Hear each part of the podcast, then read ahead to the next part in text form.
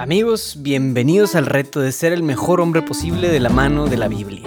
Aquí leemos historias de varios hombres bíblicos. Mi nombre es Luis Diego Carranza y durante los próximos 45 días haré contigo un recorrido de todo el Antiguo Testamento. De cada historia vamos a sacar alguna breve lección práctica y plantearemos un reto que te puedas llevar allá afuera a tu vida diaria, con el fin de ayudarnos a ser mejores hombres, más entregados, más serviciales y que generemos un mayor impacto en nuestras familias y en nuestra comunidad. Entrémosle.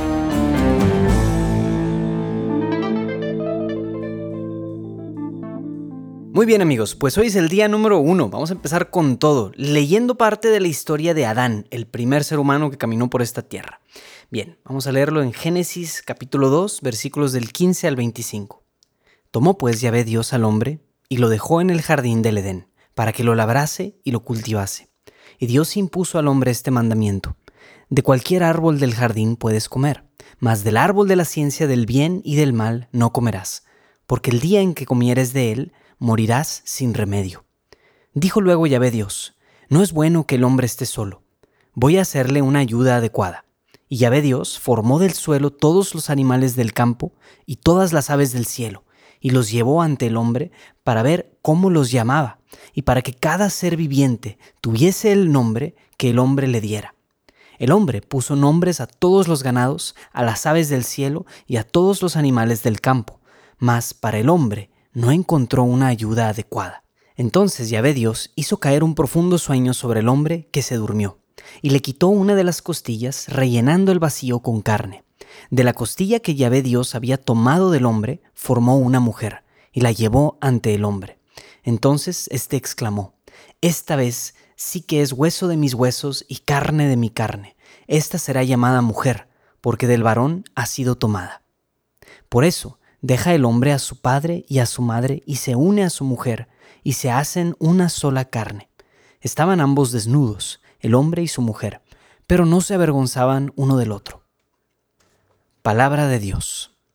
Pues amigos, Adán es bastante famoso. Lo conocemos por ser el primer hombre y por también ser el responsable de que la humanidad conozca el pecado. Pero hoy quisiera que viéramos esta parte de la vida de Adán. Una vez que fue creado, nos dice aquí que Dios tomó a Adán y lo puso en el jardín para que se dedicara a cuidar de él. Le da una tierra, así casi casi como su propiedad personal, y luego le da el primer mandato. También le da un jale, o sea, es decir, que lo pone a trabajar. Y Dios hasta este momento ha provisto de todo lo que necesita Adán.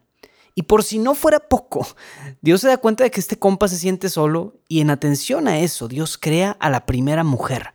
Adán ya no iba a estar rodeado solo de vacas y de gallinas, ahora podría compartir su existencia con una mujer que claramente a Adán se le parecía guapa. Lo que quisiera que viéramos, amigos, es que desde ese primer momento Dios ha sido demasiado generoso con Adán. Dios le ha dado identidad, le ha dado trabajo, le ha dado un código moral, le ha dado una mujer y también le ha dado una autoridad especial sobre toda la creación. Esto es parte del potencial que está en el corazón de todo hombre, el potencial para trabajar, para crear, para dominar, pero también y sobre todo para amar y un potencial para servir a otros. Este potencial que está en nosotros solo lo podemos apreciar correctamente si lo vemos desde esta óptica de que Dios ha sido quien nos lo ha dado todo. Todo lo que Adán tiene le viene directamente de Dios. Adán no tiene ningún mérito.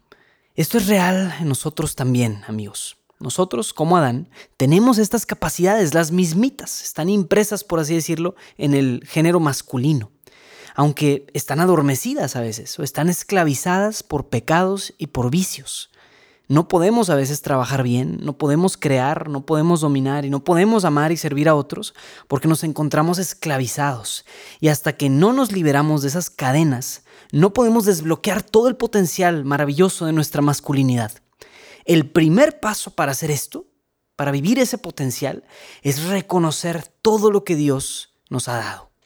Entonces amigos, el reto del día de hoy será en el área táctica, por así decirla, de nuestra hombría. Estos retos tácticos te van a ayudar a ser un hombre más organizado y más útil para quienes están a tu alrededor.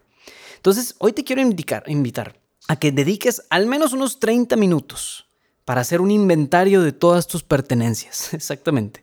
Quiero que agarres un papel o una hoja de Excel y que listes cada una de las cosas de las cuales tú eres dueño, tus pertenencias. Desde cuánto dinero tienes en tu cuenta del banco hasta cuántos calzones tienes en tu closet. Lista todas y cada una de tus pertenencias. Y cuando lo hayas hecho, quiero que también hagas una breve oración, aunque sea breve o puede ser más extendida, pero agradecele a Dios por todos los beneficios y todas las bendiciones que has recibido de parte de Él. Al igual que Adán, Dios te provee a ti de todo lo necesario. Bueno amigos, los invito a compartir en redes sociales la experiencia que están viviendo con este programa.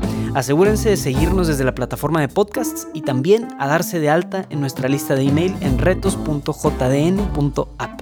para que no se les pase ninguno de los días de este programa.